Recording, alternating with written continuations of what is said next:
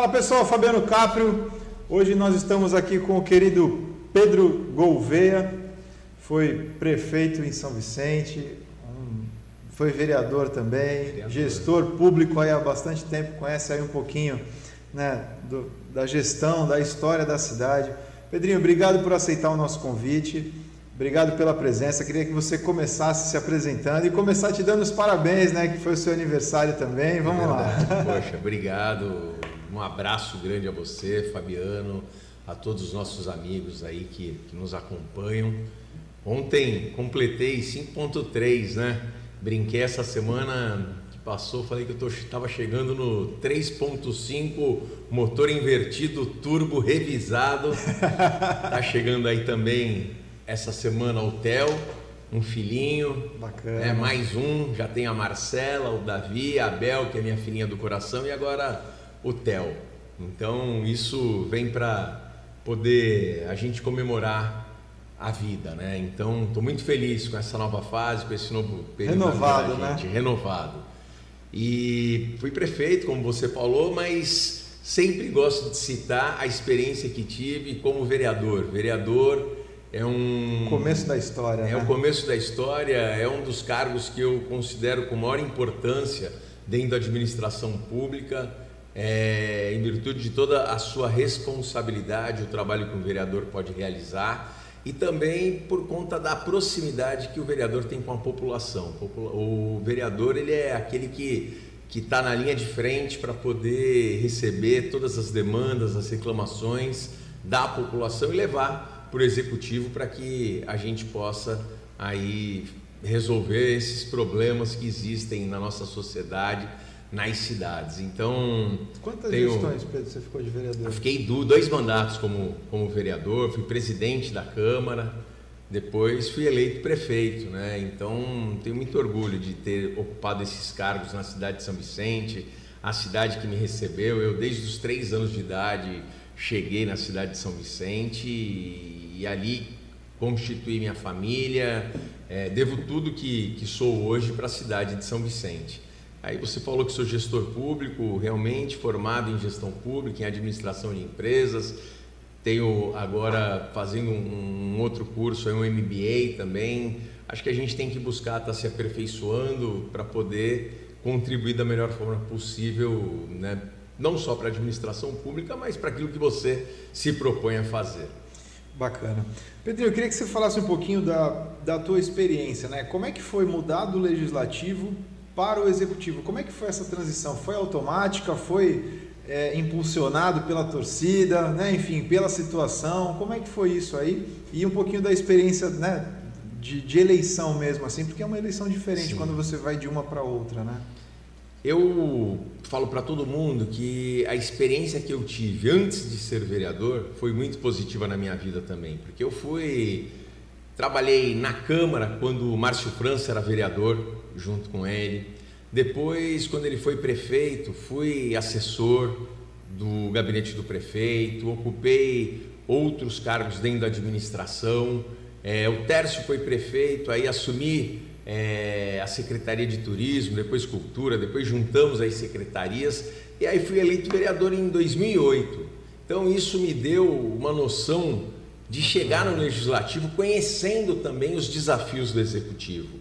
Porque muitas vezes você chega na Câmara, você com aquela ansiedade de resolver os problemas da população, aquelas ideias que você tem, você acha que é tudo no automático. Só que existem regras, existem uma série de desafios e obstáculos que precisam ser vencidos e que sem essa experiência do executivo, no legislativo se tornaria muito difícil para mim. Então, o legislativo acabou sendo um período bastante fácil essa minha adaptação e depois, quando fui eleito prefeito, a gente tinha também essa noção dos dois lados da moeda. Já sabia. Então, isso dá para a gente um know-how para a gente poder enfrentar os desafios. E não foram poucos desafios que a gente pegou na cidade de São Vicente, quando assumi a prefeitura é, em 2017, porque além dos problemas que nós tínhamos administrativos, as questões financeiras, nós enfrentamos uma pandemia.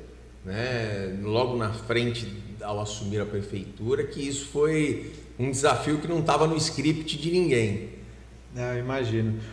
Pedrinho, eu queria que você falasse ainda um pouquinho no, no legislativo. Qual foi o maior desafio que você pegou né, nessa parte aí ainda como vereador? Claro que né, sempre temos desafios, mas a como Câmara, vereador.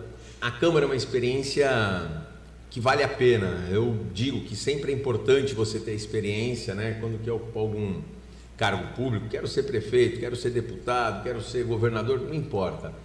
A vereança, ela te dá uma experiência muito grande, porque não existe um manual ali, uma cartilha que você chegue e já chegue atuando.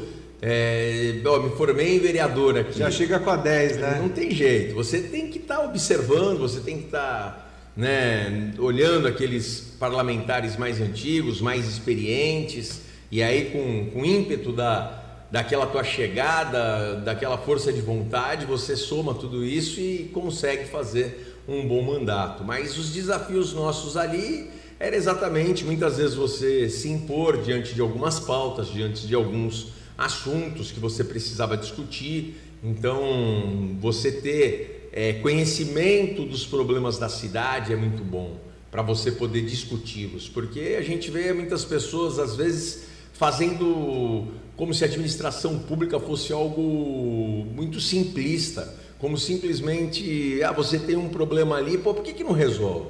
Muitas vezes você não resolve aquele problema, não é porque você não consegue, porque você não tem competência, é porque faltam recursos, falta projeto, é, aquele problema não é um problema diretamente que o município pode estar resolvendo, você precisa do Estado, você precisa do governo federal. A exemplo, você vai lembrar muito bem a Ponte dos Barreiros, que é a ponte, a tribuna que ficou interditada lá em São Vicente quando fui prefeito por oito meses.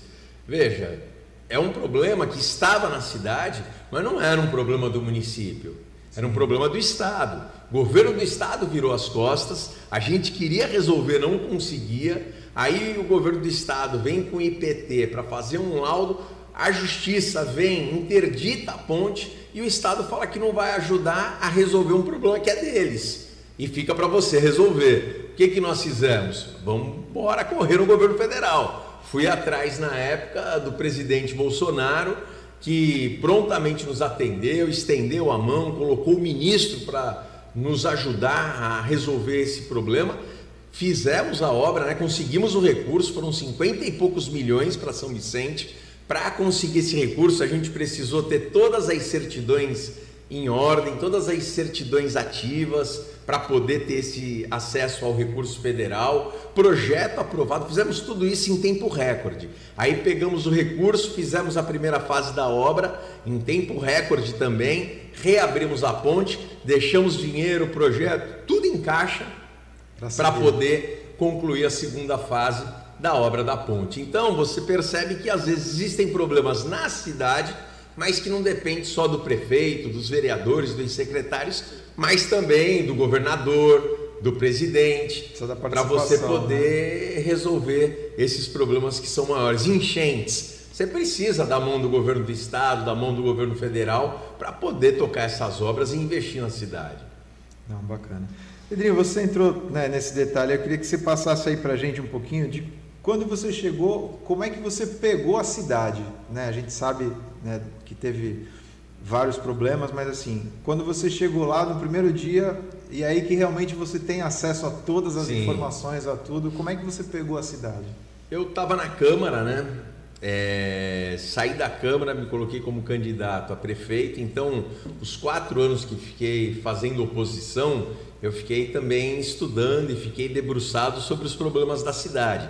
Conhecia naquele momento todos os números das cidades, todos os desafios financeiros, administrativos, todos os embrólios que existiam ali que eu precisava chegar e colocar a mão na massa, trabalhar e resolver os problemas. Então, me lembro que do dia 31 de dezembro para o dia 1 de janeiro de 2017, a gente juntou um grupo de amigos, de pessoas da cidade, de pessoas que entenderam que aquele era o momento de todo mundo se dedicar se voluntariar e se jogar na cidade para poder fazer um grande mutirão. Passei a minha ceia de ano novo daquele ano, da virada de ano de 2016 para 2017, fazendo um mutirão nas ruas, recolhendo lixo, porque não tinha contrato do lixo, não tinha mais absolutamente nenhum serviço de zeladoria sendo feito, então as pessoas tinham que andar pela rua né? porque as calçadas estavam cheias de lixo.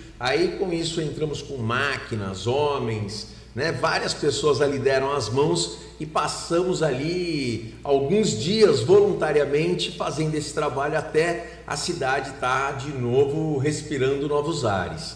E com isso a gente começou a perceber que o desafio era muito maior do que a gente tinha visto, mesmo ali na Câmara, debruçado nos problemas, como eu falei.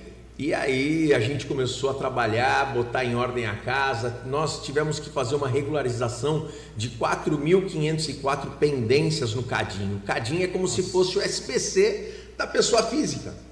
A pessoa que deixou de pagar uma conta na Casas Bahia e teve o nome negativado, o nome sujo, ela não consegue fazer um crédito para comprar em algum outro lugar. São Vicente estava assim, não recebia as verbas nem aquelas que a Constituição garante, nem aquelas que têm repasse automático do governo do estado ou do governo federal. Renegociamos 150 convênios, conseguimos resolver as 4.504 pendências que existiam, tiramos a CND, que é a certidão negativa de débitos, tiramos a CRP, que é a certidão previdenciária. A certidão previdenciária São Vicente fazia 20 anos que não tinha. Nossa. E nós conseguimos obter essa certidão. Foi um trabalho de 10 meses, assim, totalmente voltado para essas questões administrativas da cidade, para a gente poder falar agora a gente consegue buscar um financiamento, agora a gente consegue ter um crédito, a gente consegue levar um projeto para o governo do estado e trazer um recurso para São Vicente. E foi assim que nós iniciamos o nosso grande desafio, mas tivemos muitos resultados positivos ao longo dos quatro anos que fui prefeito, junto com uma equipe muito comprometida e competente, a gente saiu de lá de cabeça erguida. Em seis meses de trabalho, provavelmente você trabalhou mais do que os, os quatro anos no legislativo. Né? Olha, é, a Pelo menos os seis a prefeitura meses, né? é, é puxada, é desgastante. A prefeitura, todos os dias você acorda com um desafio. As pessoas elas não têm noção muitas vezes do que é a prefeitura de São Vicente. Cidade de São Vicente ela passa muitos desafios né, financeiros porque a população, por ser mais pobre, é uma população que acaba utilizando muito mais os serviços de saúde, de educação, de assistência social, diferente de outros lugares onde as pessoas têm condições de ter convênios médicos, pagar colégios particulares, colocar o filho para fazer uma escolinha de futebol paga, colocar num judô, num balé que seja paga. Em São Vicente, a gente recebe essa demanda toda de forma social a prefeitura tem que arcar com tudo isso. Então, muitas vezes a gente, para pagar o salário do servidor, a gente fecha lá as contas no dia. Quando a gente não conseguia pagar até o horário da parte da manhã e a gente pagava à tarde, era porque a gente tinha que fazer ali a nossa conciliação bancária na parte da manhã, ver o que sobrou, somar com o que a gente tinha para poder honrar o nosso compromisso. E assim fizemos quatro anos pagando o salário dos servidores em dia, resolvemos problemas que existiam lá na cidade históricos, a exemplo dos médicos que recebiam valores muito pequenos e a gente não conseguia segurar um médico na cidade de São Vicente, ele preferia fazer concursos em outras cidades e não ficava em São Vicente. Então a gente não tinha médicos muitas vezes é que queriam ficar em São Vicente. Resolvemos a questão do salário dos médicos. Hoje os médicos em São Vicente recebem a média do que recebem os médicos de toda a Baixada Santista, melhoramos os salários da enfermagem, dos auxiliares, dos técnicos, de várias categorias da cidade que são servidores que contribuem para o desenvolvimento de São Vicente. Isso tudo nos dá muita alegria porque hoje eu sei o quanto que todo o funcionalismo tem um grande respeito pelo trabalho que nós fizemos na questão salarial, na questão que fizemos, por exemplo, na Caixa de Saúde. A Caixa de Saúde, hoje, o Márcio Reboal, o doutor Márcio Reboal, faz um trabalho Márcio. brilhante lá naquele espaço, onde a gente tem um mini hospital à disposição do funcionário. É, não, ele dá uma atenção lá. Nós estivemos recentemente fazendo uma visita com ele lá e realmente. O espaço está maravilhoso, super bem adequado, né? É um espaço bastante é, em condições de atender aos servidores que a gente sabe que precisam ter uma, um bom atendimento para poder trazer os resultados no dia a dia para a gente dentro da cidade. Bacana. Pedrinho, você falou um pouquinho daí da, né, dos desafios na saúde, falou um pouquinho das finanças. Eu queria que você falasse na habitação. O que, que, o que, que você conseguiu pegar aí no, nesse período que você ficou? Habitação é, é um desafio. A Baixada tem um grande desafio, né? com um déficit habitacional muito grande. São Vicente também tem. São Vicente tem um déficit habitacional em torno de 20, 25 mil moradias. A gente conseguiu, ao longo dos quatro anos, Fabiano, entregar duas mil unidades habitacionais. Isso é uma conquista para São Vicente assim enorme. Há muito tempo a gente não entregava um volume de habitações tão grande. Para se ter uma ideia, o atual governo está indo para o terceiro ano, finalizando seu terceiro ano, não entregou uma moradia. Teve agora recentemente um evento de entrega de 1.120 unidades, mas são unidades de Santos que foram instaladas ali no Tancredo Neves. Foi bom você ter levantado isso. É, isso foi uma conversa já, um acordo do governo estadual lá atrás, né? Não isso é algo aconteceu... que chegou agora e falou, não. não, olha, a partir de hoje é assim. Às vezes as pessoas não entendem muito essa, né, essa situação. A, a área lá, ela é de Santos. Então, Santos entrou em negociação com São Vicente. Na época, o prefeito era o Tércio, junto com o governo do estado e aí entrou ali num, num consenso de que Santos daria a área e ficariam 1.120 moradias para São Vicente, 1.120 moradias para Santos. As 1.120 moradias de São Vicente nós entregamos em 2018, 19, acho que 18, se não fale minha memória. Em 2018, é, Santos foi entregar agora. Então, essas 1.120 unidades que foram entregues, elas são para a população de Santos. As de São Vicente nós já entregamos com o trabalho que foi feito, é, muito intenso para a gente conseguir nesse tempo. Veja, a gente entregou em 2018 e 2019, a gente está em 23, estão entregando agora ah. as 1.120 outras unidades. Então veja o trabalho que nós fizemos. Isso a gente tem que dar, tem que dar mérito também a um trabalho que foi desenvolvido é, no governo passado. Às vezes a gente só joga pedra nos governos, tudo, mas veja, isso aí lá atrás, o Tércio começou. Se ele não tivesse esse trabalho, conversa... o Billy, por incrível que pareça, deu sequência a esse trabalho, junto com, na época, o Emerson Santos, o Alfredo Martins, o Brito, aquela galera do PT lá que comandavam a Secretaria da Habitação. E quando eu assumi, a ordem que eu dei foi siga a passos largos o trabalho que vinha sendo feito e eu quero entregar isso em tempo recorde. entregamos, veja, em 2018, 2019 a gente entregou, depois de 4, 5 anos estão entregando as outras 1.120 unidades que começaram no mesmo período que as nossas. Então, quando a gente quer, a gente faz. Não é porque eu herdei do outro governo que eu não vou valorizar, não vou dar celeridade, não vou fazer. É, Isso é infantilidade da parte né, de quem administra. Quando você administra, você não administra por questões pessoais, mas você administra para uma cidade inteira que te elegeu, uma cidade inteira que tem expectativa num bom trabalho, e assim a gente fez. Nós deixamos ainda quase que outras mil unidades para serem entregues, que até hoje não foram.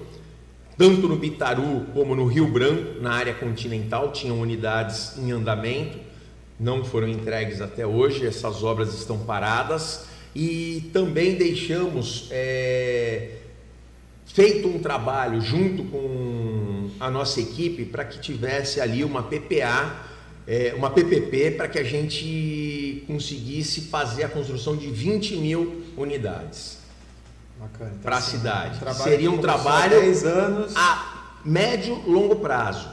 Ou seja, tudo isso a gente deixou lá na área da habitação feito para quem assumisse pudesse dar continuidade. Bacana. Pedrinho, eu queria que você passasse um pouquinho na educação, né? que a gente sabe que é um desafio frequente. A gente sabe principalmente na reposição, não, não digo nem só na educação, mas de forma geral. Né? A gente sabe que para repor um funcionário público é uma demanda, é um trabalho. Né? Nós estamos falando aí de pelo menos mais de 120 dias, porque tem que ter concurso, tem que ter caixa, tem que ter uma série de situações. Sim.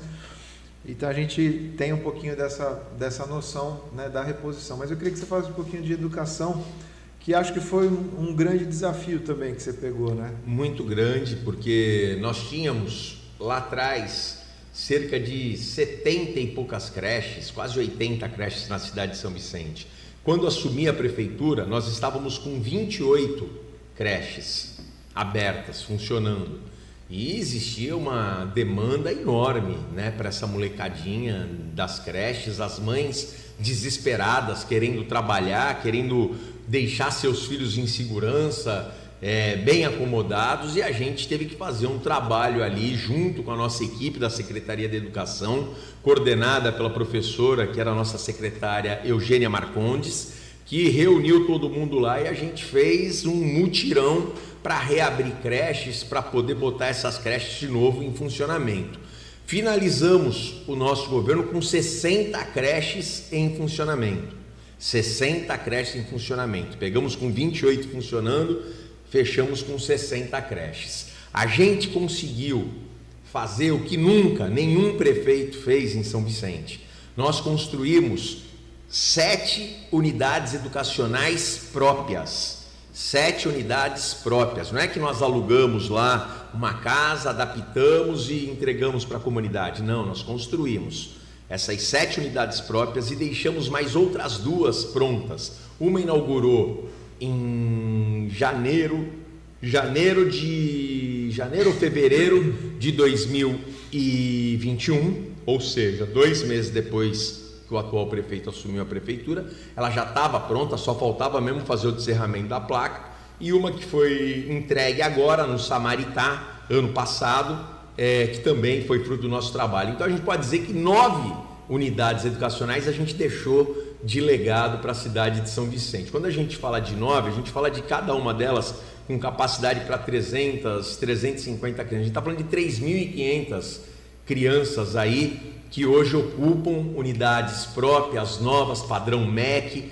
com total condição para elas poderem aprender, para elas poderem passar esse tempo de qualidade dentro das escolas na cidade. E reformamos tantas outras unidades escolares, porque nós temos 60 creches e mais outras 60 escolas. Então são 120 unidades. A gente tem uma educação gigante então a gente precisava fazer esse trabalho, conseguimos fazer, conseguimos entregar esse trabalho, uniformizamos as nossas crianças, porque eles já não tinham mais uniforme, e com isso demos início a um novo ciclo, conseguimos pactuar junto ao governo federal, é, deixando 60 milhões aprovados para novos projetos na cidade de São Vicente, junto ao Ministério da Educação. Isso foi uma outra grande conquista que nós fizemos e também iniciamos um processo gradativo para poder fazer a equiparação do professor PEB 1 com PEB 2, porque existe uma diferença salarial. Então a gente iniciou um trabalho de correção salarial para poder fazer isso. Conseguimos regularizar a situação também que vinha sendo apontada pelo Ministério Público como irregular, a questão da administração das creches fizemos um novo trabalho, tudo isso, a gente teve que trocar a roda do carro com o carro andando, não teve jeito, mas o resultado está aí. Hoje a educação de São Vicente está muito melhor do que era lá atrás. Hoje a educação de São Vicente ela tem uma equipe muito boa de servidores que faz com que esse trabalho se mantenha, que foi iniciado conosco quando fui prefeito. E tive a nossa sempre bom a gente lembrar a nossa professora, secretária Eugênia Marcondes, à frente desse trabalho. Eu acho que quando a gente fala de, de salário, que teve que aumentar, que regularizar, eu acho que é a parte mais difícil de você é, mexer, né? Porque assim, você tem a mesma receita e você Exatamente. vai aumentar a despesa, né? Então às vezes as pessoas ficam, pô, mas tem que fazer e tal. Cara, tem, mas tem que vir de algum Boa. lugar, tem que ter um preparo, tem que, né, tem que trabalhar Qualquer um mexidinha, o impacto é muito o impacto grande, é muito né? grande na folha, né? São muitos servidores que a gente tem. Então você acaba tendo esse desafio. Ah, vamos dar só um pouquinho de aumento, mas só esse pouquinho de aumento muitas não é para um, né? Dois, não é para um, é para todo um 100, grupo 200, que tem. Enfim. Isso mexe bastante. A gente pegou, desculpa Fabiano, mas só para a gente vai falando, a gente vai lembrando aqui. Nós assumimos a prefeitura com 61,98 do limite prudencial comprometido. A legislação ela diz que você só pode ter 53,1 comprometido. A gente tinha 61,98. Eu peguei a prefeitura com limite prudencial, ou seja, a folha de pagamento dentro do orçamento do município, ela estava mais comprometida do que a lei permite. Conseguimos entregar com 52 e alguma coisinha. Ou seja, entregamos dentro do limite prudencial, fazendo todo um trabalho, colocando o pessoal da Codesab para dentro da folha de pagamento da prefeitura, que a gente regularizou a vida desses profissionais, porque se nós não fizéssemos isso, todos eles seriam mandados embora. Então, foi feito um trabalho lá muito interessante e de bastante impacto positivo com o grupo que nós tínhamos lá de colaboradores. Bacana. Eu queria que você falasse também, Pedrinho, uma, uma coisa que eu acompanhei né, bastante aí, principalmente quando você começou a trabalhar nisso aí, foi a ciclovia, né? Que foi algo que gerou muito transtorno, mas as pessoas a curto prazo querem as coisas né, para ontem. A gente sabe que, né, que demora um pouquinho, mas eu é. queria falar um pouco, que você falasse um pouquinho dessa história da, da ciclovia, que você né, foi o, o cara que começou a ampliar, né, tirando um pouquinho da orla. Fala um pouquinho para gente. É, Fabiano, é o que eu digo. Aqui eu dei exemplo da habitação. Eu falo sem problema nenhum de falar do Billy, que o Billy deu continuidade no trabalho do Tércio, que a equipe da Secretaria da Habitação fez um bom trabalho, a minha equipe assumiu e deu continuidade. A ciclovia era só o prefeito que está aí dar continuidade. Mas vários projetos, ciclovia, estava lá, dinheiro em caixa, porque era dinheiro já dentro do orçamento do município. Por que, que não continuou? Ah, não continuou porque não quis. É, a obra do canal da linha vermelha, que esses dias eu vi, saiu na televisão algumas críticas de moradores. A obra eu iniciei, eu não consegui terminar. Eu tive quatro anos com ponte fechada, pandemia, uma série de problemas. Um primeiro ano totalmente sem conseguir um centavo de recurso, eu não consegui o DAD, que é o recurso que vem para as instâncias balneárias, para as cidades turísticas, não conseguia trazer esse recurso, porque a gente estava pendente de um monte de coisa.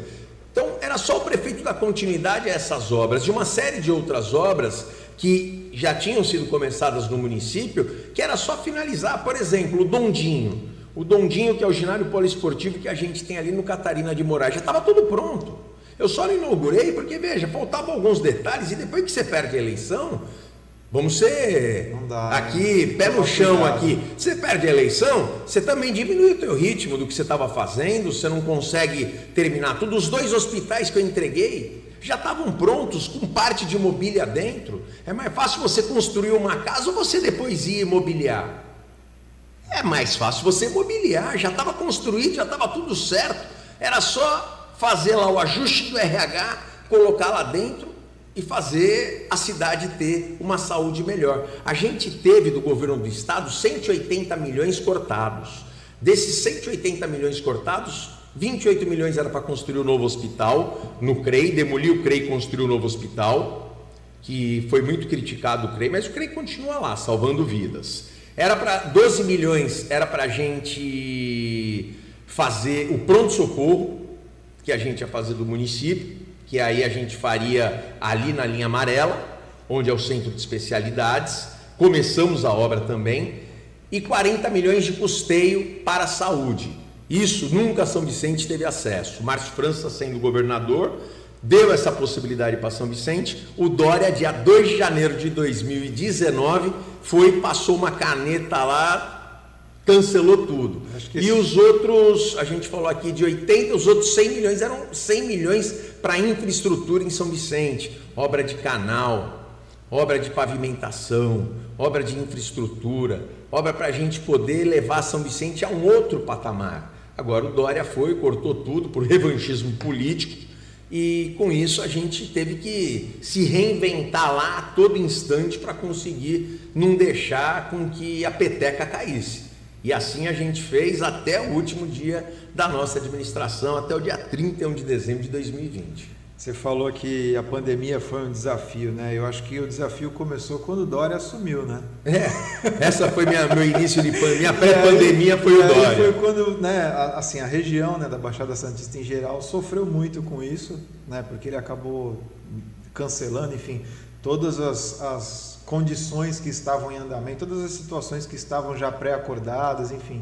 E aí de uma hora para outra ele foi lá e desligou o fio da tomada e falou: "Não, agora não liga mais". A gente aí... paga, a gente paga um preço alto pela lealdade.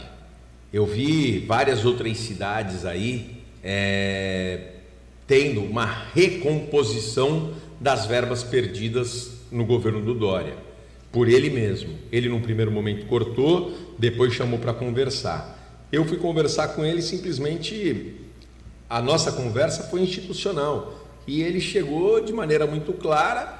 É, o que ele pedia para que a gente fizesse não fazia cabimento e não tinha condições que eu fizesse. Não dava para eu, com os vínculos políticos que tenho, com o grupo político que faço parte, de repente virar as costas só para poder. Acho que tem coisa que não tem jeito, tem coisa que é inegociável na tua vida. E essa é uma das coisas. São Vicente estava acima de tudo isso. Não era justo que ele fizesse esse tipo de coisa com a cidade de São Vicente. Mas fomos lá, nos mantivemos firmes e a gente conseguiu, mesmo assim, aonde estava o dinheiro empenhado para a gente fazer, que ele tirou, a gente foi e fez. Foram os dois hospitais, foram as habitações, foi uma série de obras ali que a gente conseguiu finalizar sem precisar dele. Bacana. Pedrinho, fala um pouquinho de como foi essa situação do desafio da pandemia, né? Que da noite para o dia fecha tudo, ninguém entra, ninguém sai. É, eu me lembro né, de, de estar em São Vicente em alguns momentos lá e, né, e perceber que o pessoal não corre aqui, tem que fechar tal. Fala um pouquinho desse momento. Então, esse foi um, um, outro desafio e uma outra briga que a gente fez, uma outra queda de braço muito grande com o governo do estado. Eu não concordava com as atitudes do governo do estado. Eu queria ver o comércio trabalhando, eu queria ver o comércio aberto, eu queria fazer tudo ali dentro de uma responsabilidade, dentro de um controle. É... Até onde deu para a gente fazer, nós fizemos. Depois começou o governo do estado a retaliar e fazer alguns movimentos pela justiça. E aí, quando entra a justiça, você tem que simplesmente cumprir as ordens, né? cumprir as determinações. E aí a gente foi obrigado também aí fechando já quase que 100% das atividades na cidade. Mas enquanto nós conseguimos ali lutar e fazer a coisa com muita segurança, a gente fez. É, a pandemia não estava no, no script de ninguém, a pandemia era algo totalmente desconhecido para todo mundo, então a gente precisava ali muitas vezes arriscar. E a comunicação ela foi muito importante a gente dá agilidade a alguns tipos de serviços de saúde, colocando à disposição da população, também eram extremamente essenciais. E a gente fez isso. Em nenhum momento a gente é, recuou, em momento nenhum a gente deixou de atender a população.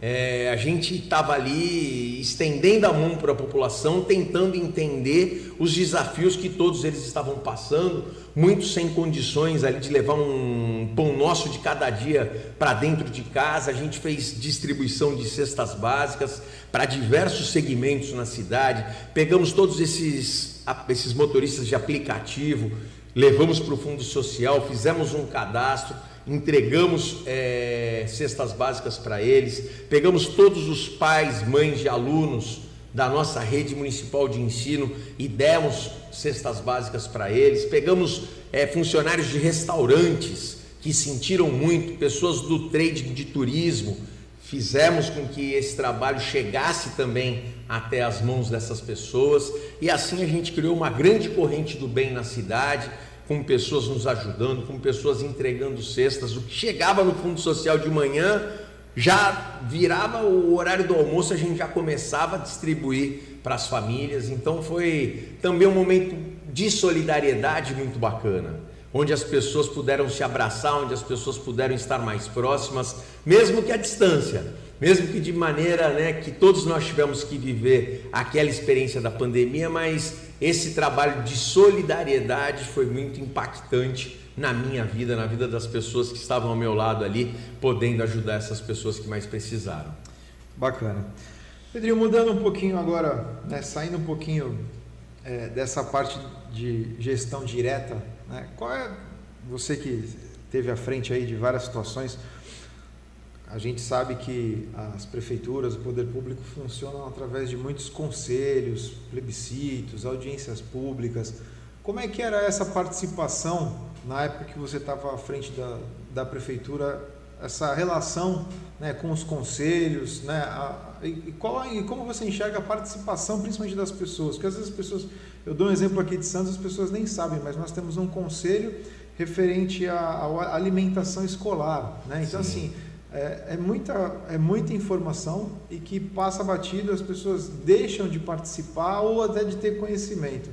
Como é que era isso né, quando você teve na frente aí? A gente, nos quatro anos que ficou à frente da prefeitura, a gente teve uma relação muito saudável com todos os conselhos. A gente reativou muitos dos conselhos que estavam esquecidos na cidade.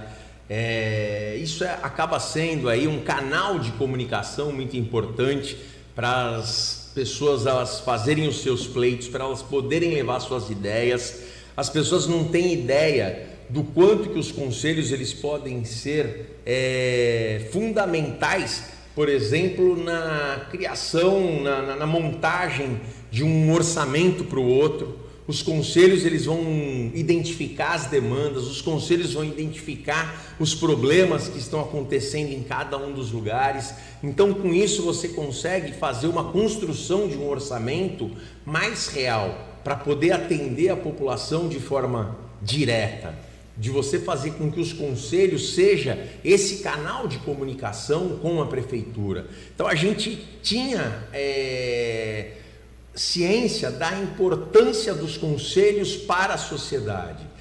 os conselhos eles são a representatividade da sociedade dentro do governo, é a voz da sociedade para poder fazer com que o governo ouça aquilo que está acontecendo lá no seu bairro lá onde que a pessoa mora, lá onde ela acha que ninguém está ouvindo ela, a dona Maria, que mora lá no Parque das Bandeiras, lá no cantinho dela, é a oportunidade dela vir discutir com o conselho, passar quais são as dificuldades, os desafios, as necessidades e o conselho fazer isso de uma maneira oficial e trazer para o governo. Então essa relação acaba sendo muito importante. Eu sou totalmente adepto, apoio todos os conselhos por sinal, a gente vai ter agora a eleição né, do Conselho do Adolescente da, da Criança, o CMDCA, né? E é de uma importância enorme. Aí a gente já vê várias pessoas se movimentando, mas a gente também sabe que tem muita gente que se movimenta, mas poucos trabalham. Mas tem aqueles que têm realmente um trabalho que é realizado, que é feito e que é reconhecido pela sociedade. Bacana. Entrando um pouquinho nessa situação do conselho, que esse ano fez 33 anos, né? Parabéns ao, ao Conselho e que a gente continue é, tendo como foco o respeito né, das, né, das leis, enfim, dessa, dessa situação que envolve a criança. Eu queria que você falasse um pouquinho, nós, nós estamos entrando aí né, num ano eleitoral, que é o ano do conselho, né, de se escolher os conselhos tutelares. tutelares. Muita gente né, não sabe, não tem essa informação, porque às vezes não é, é ela não é tão divulgada, é uma outra forma de, né, de escolhas. Em Santos, por exemplo, são três é, candidatos que você pode votar, né? É, nas outras cidades tem cidade que são uma, que são duas, então essa tem essa variação, então às vezes tem que explicar um pouquinho nesse sentido. Eu queria que você falasse um pouquinho nessa relação sua com o Conselho Tutelar na época, como é que é isso, o que, que você conseguiu é, efetivar, como é que era essa, essa, essa conversa?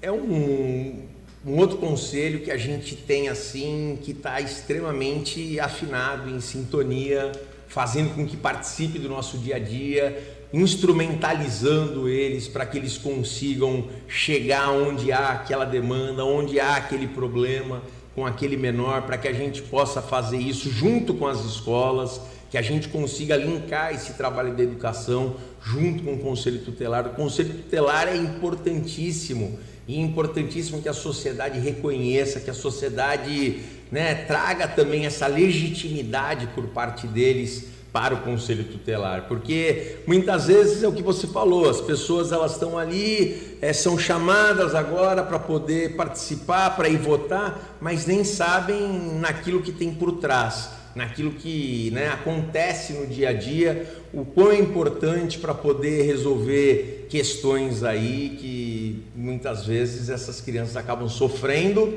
E se não fosse um conselho tutelar chegar em tempo, um conselho tutelar conseguir agir de maneira legítima dentro daquele caso, talvez a gente pudesse perder aquela vida, perder aquela criança, Sim. até mesmo se não perder a vida, perder a vida dela para o tráfico, para o crime, perder ela para um outro encaminhamento que não seja aquilo que nós queremos que aconteça com aquela uma coisa pessoa. que eu gosto de lembrar é que as pessoas acham que o conselho tutelar é só no caso do caos, né? Ah, não tem vaga em escola, ah, não tem vaga no hospital, conselho tutelar não ele também vê o lazer, ele também vê o bem-estar da criança. Então tem né, tudo que envolve a criança, não é só nas dores, né? Exatamente. Então se ela não está conseguindo aí um, né, uma atividade, enfim, alguma dificuldade que ela tenha, de repente um reforço escolar, tudo isso que envolve né, a criança. Então às vezes a gente tem que mais explicar, na verdade, é, aonde deve ir, o que, que deve fazer, enfim, que é uma situação que a gente vem acompanhando.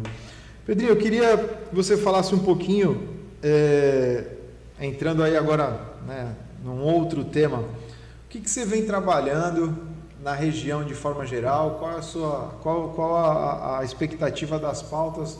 Eu vejo que você está né, reorganizando aí a, a, o time, mas eu queria que você falasse aí um pouquinho o que, que você vem fazendo aí de quando você saiu aí, principalmente Sim. agora, além de ser pai, né? Que, é verdade. Essa é uma, uma missão todo especial aí, a de, de ser pai, que se Deus quiser, quinta-feira o Theo chega aí com a gente. Mas a Aproveite para dormir, né? É, é, aproveitar esses dois, três dias aqui. A gente sai da política, né, do mandato, mas a gente não deixa a política. A política ela tá na nossa vida no dia a dia. A gente não deixou de fazer política um só dia, mesmo depois que não era mais prefeito da cidade de São Vicente. As pessoas nos procuram, as pessoas trazem demandas, você observa alguns problemas que estão acontecendo na sociedade, você conversa com as pessoas, você se reúne com os grupos de pessoas. Agora, existe os momentos em que você treina e os momentos que você vai para a partida, para o jogo oficial, quando você é escalado para poder cumprir essa determinada função em campo. Então, eu sei diferenciar bem e trabalho nos bastidores nesse momento, né, com um grupo político, pensando na política que a gente quer para a cidade de São Vicente, a cidade que a gente deseja, pensando numa São Vicente é, que tenha oportunidades de emprego, geração de renda, é, uma cidade que venha numa caminhada a passos largos, né, que consiga fazer um planejamento futuro. Então, o nosso grupo político está discutindo isso. Agora, regionalmente, a gente sempre fica observando e conversando também com os diversos atores da política regional e também observando o trabalho dos deputados estaduais, federais que são da nossa região. Eu tenho muito respeito aí a todos os, os deputados, mas o Caio França como deputado estadual, é aquele que a gente acompanha mais de perto, é aquele que a gente sempre está junto, a gente consegue trazer ali uma ideia, a gente consegue ali conversar mais. É, e vejo que ele tem pensado muito nesse trabalho né, metropolitano, que é o trabalho que a gente precisa é, pensar, é o trabalho que a gente precisa ainda construir de uma maneira mais eficiente de que a gente consiga trazer mais resultados para esse trabalho regional e parar muitas vezes de ficar observando só o seu quintal. Então os deputados eles têm conseguido fazer isso, né? Eu vejo que existem pautas que, que estão sendo construídas conjuntamente. A gente vê os nossos deputados federais da mesma forma. Tenho um, um enorme carinho também pelo Paulo Alexandre é, que a gente tem uma, uma, relação bastante próxima. O próprio Mourão, né, admiro muito o trabalho do Mourão. Mourão, né, um excelente administrador, faz um trabalho, fez um trabalho na cidade de Praia Grande, que é louvável mesmo. É uma cidade que hoje né, você vê é, totalmente remodelada, uma cidade que merece mesmo essa atenção de todos os gestores públicos para observar esse case de Praia Grande. Temos a Rosana também, uma pessoa que eu respeito muito, uma pessoa que, que me ajudou quando fui prefeito. A gente fez muitas questões de, de trabalhos em conjunto, é exemplo do trabalho da Ponte dos Barreiros. Agora, o que eu torço mesmo que aconteça e que a gente quer que, que seja feito é, regionalmente é que a gente tenha uma união maior, que a gente consiga tirar do papel ações que a gente tanto sempre fala e pouco faz. A exemplo, eu sempre digo isso, Fabiano, é impressionante como a gente não consegue muitas vezes construir um calendário regional de eventos. Você vê cidades aqui da região concorrendo em datas para poder fazer eventos.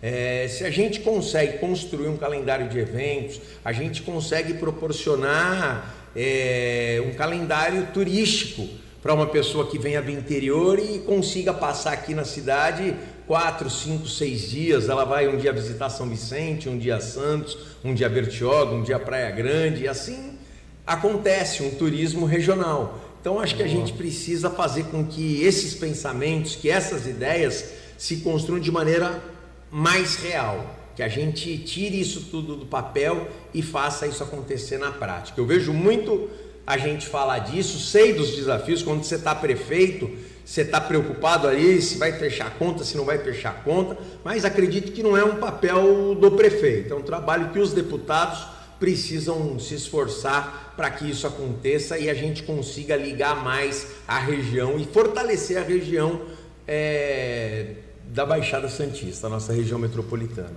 Bacana. Pedro, eu queria que você falasse um pouquinho da importância hoje é, para o partido, né, para o PSB, ter uma, uma referência a nível nacional de conseguir a cadeira né, de vice.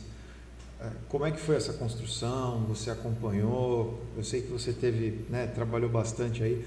Como é que é essa é, é, chegar nesse ponto, né? Porque a gente sabe que né, vai se ocupando os espaços, mas é aquilo que a gente falou, nada é da noite para o dia, tudo é Sim. é construído, mas Hoje, né, a gente tem uh, o PSB como uma referência, sempre foi uma referência nacional a nível de partido, mas que hoje ocupa um espaço no cenário diferente na prateleira. Eu queria que você falasse um pouquinho dessa, dessa condição.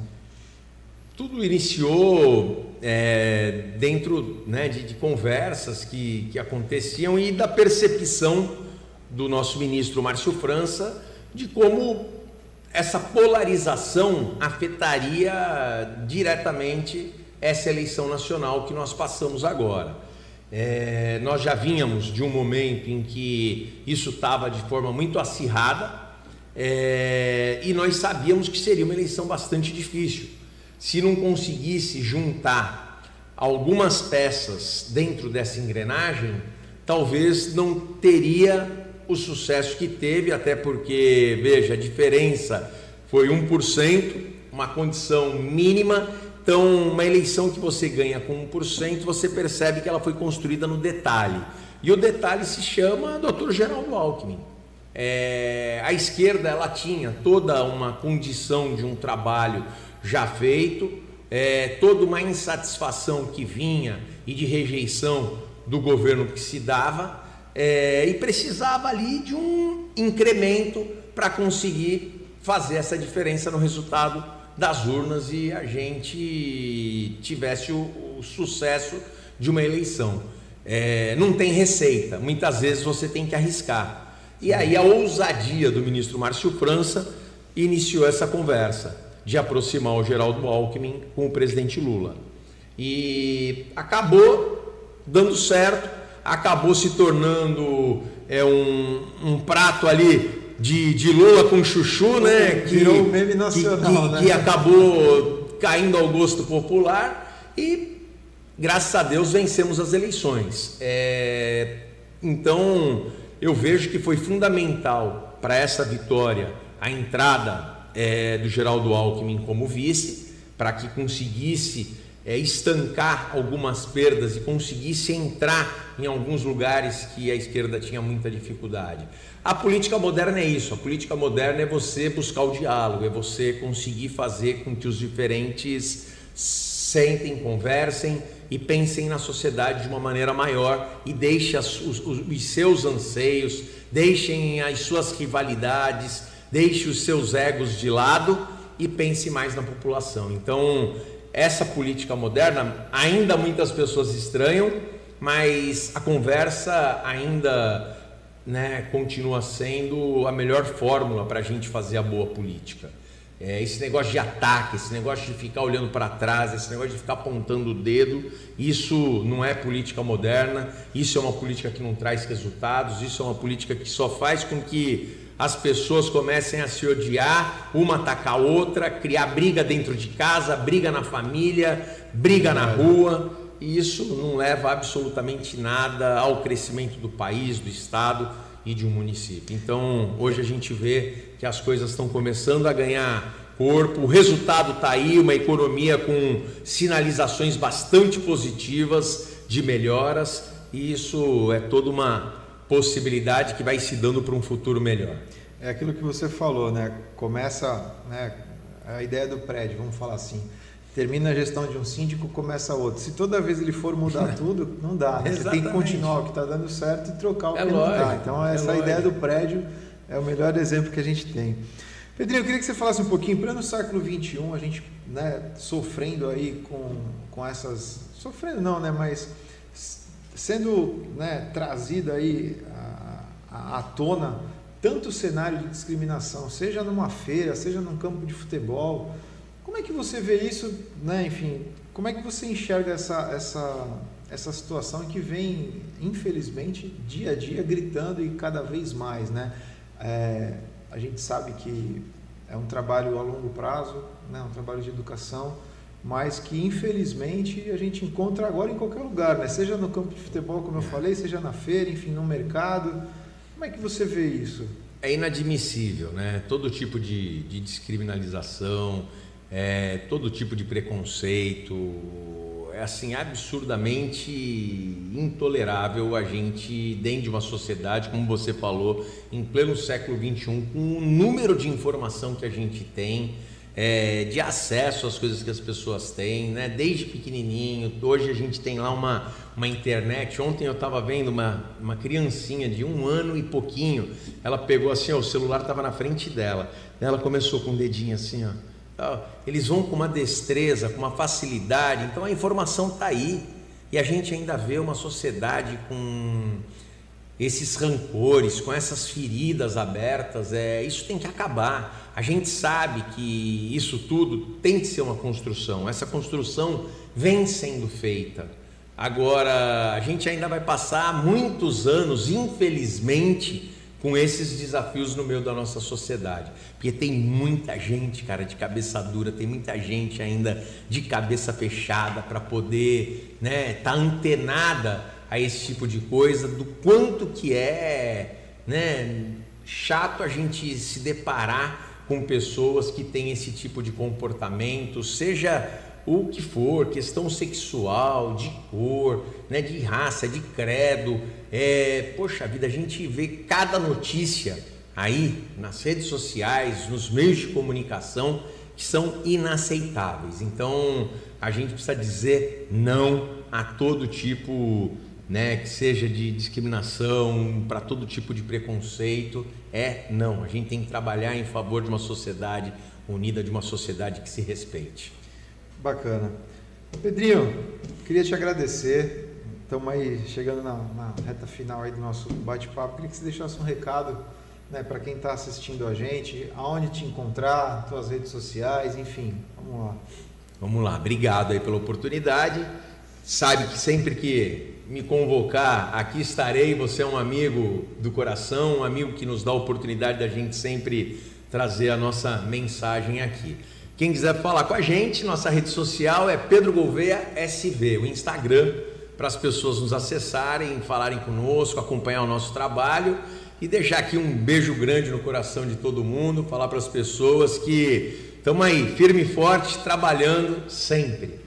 Bacana. Estão todos convidados aí, tanto o Paulinho, já entrei em contato com ele, o Caio também. Vamos tentar trazer aí o pessoal da região para falar um pouquinho, né? Trazer um pouquinho mais, atualizar, e que tem muita coisa acontecendo, então eles têm essa visão de atualizar aí o nosso, o nosso cenário, né? Então acho que. Quem vai vir aqui, que aceitou seu convite, é a professora Lúcia França. Olha aí. Vai estar tá aí obrigado, com você, obrigado. ficou super feliz com o convite vai estar tá marcando presença aí para poder bater um papo contigo. Olha aí, muita novidade. Pessoal, vamos ficando por aqui. Fiquem todos com Deus sempre. Valeu!